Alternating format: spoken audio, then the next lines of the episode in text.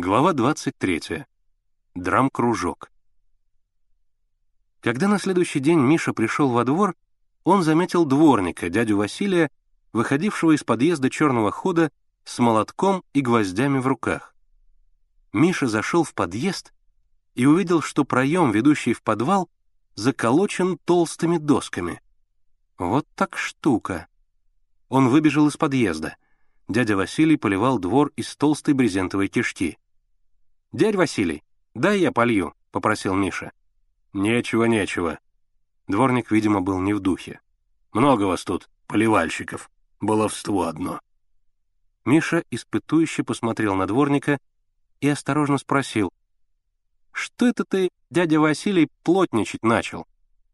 Дядя Василий в сердцах тряхнул кишкой и обдал струей воды окна второго этажа. Филин, вишь, за свой склад беспокоится, а ты заколачивай. Пристал, как репей. Из подвала к нему могут жулики залезть, а ты заколачивай. В складе-то, кроме железа, и нет ничего. А ты обратно заколачивай. Баловство одно. Вот оно что. Филин велел забить ход в подвал. Тут что-то есть. Недаром Борька не пускал его вчера в подземный ход — это все не зря. Борька торговал у подъезда папиросами. Миша подошел к нему. «Ну, пойдем в подвал?» Борька осклабился. «Держи карман шире. Ход-то заколотили». «Кто велел?» Борька шмыгнул носом. «Кто? Известно кто. Управдом велел». «Почему он велел?» — допытывался Миша. «Почему? Зачем?» — передразнил его Борька чтобы мертвецы не убежали, вот зачем. И, отбежав в сторону, крикнул. «И чтобы ослы вроде тебя по подвалу не шатались!» Миша погнался за ним, но Борька юркнул в склад. Миша погрозил ему кулаком и отправился в клуб. Записка Журбина подействовала. Митя Сахаров отвел ребятам место, но предупредил, что не даст им ни копейки. «Основной принцип театрального искусства, — сказал он, — это самоокупаемость. Привыкайте работать без дотации. И он наговорил еще много других непонятных слов. Шурка Большой назначил испытания поступающим в драм-кружок. Он заставлял их декламировать стихотворение Пушкина «Пророк».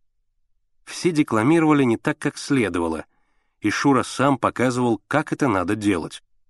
При словах «и вырвал грешный мой язык» Он делал зверскую физиономию и отчаянным жестом будто вырывал свой язык и выбрасывал его на лестницу. У него это здорово получалось. Маленький Вовка Баранов, по прозвищу Бяшка, потом все время глядел ему в рот, высматривая, есть там язык или уже нет. После испытаний начали выбирать пьесу. «Иванов Павел», — предложил Слава. «Надоело, надоело!» — отмахнулся Шура. «Избитая мещанская пьеса!» И он, гримасничая, продекламировал.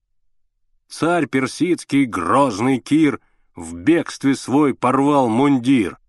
Знаем мы этого Кира. Нет, не пойдет», — добавил он, не допускающим возражений тоном. После долгих споров остановились на пьесе в стихах под названием «Кулак и батрак», о мальчике Ване, батраке кулака Пахома.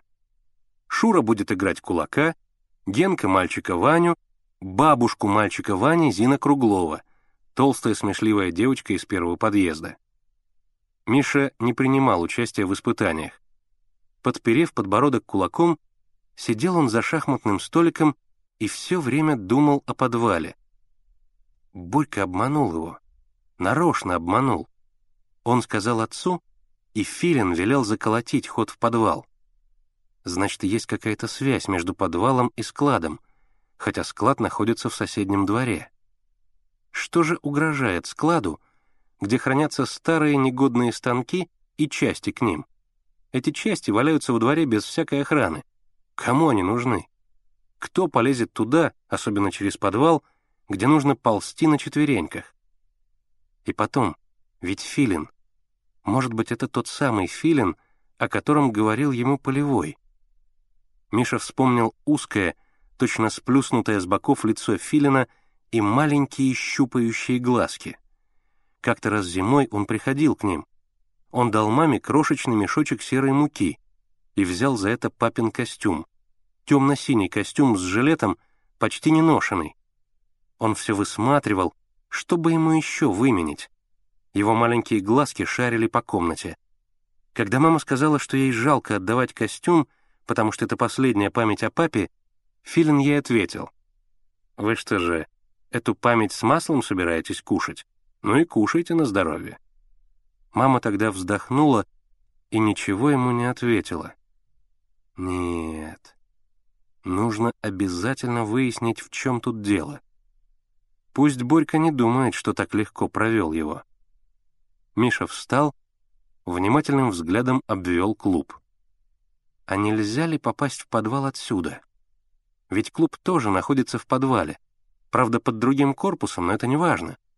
Как-то он должен соединяться с остальной частью здания. Миша обошел клуб, тщательно исследовал его стены. Он оттягивал плакаты, диаграммы, залезал за шкафы, но ничего не находил. Он зашел за кулисы. Пол был завален всякой рухлядью. В полумраке виднелись прислоненные к стенам декорации. Фанерные березки с черно-белыми стволами, избы с резными окошками, комнаты с часами и видом на реку. Миша раздвигал эти декорации, пробираясь к стенке, как вдруг из-за кулис появился товарищ Митя Сахаров. «Поляков, что ты здесь делаешь?» «Гривенник затерялся, Дмитрий Иванович. Никак найти не могу». «Что за гривенник?»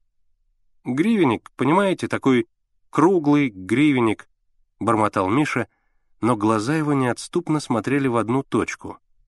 За щитом с помещичьим в белых колоннах домом виднелась железная дверь. Миша смотрел на нее и бормотал. «Понимаете, такой серебряный, двугривенный». «Да.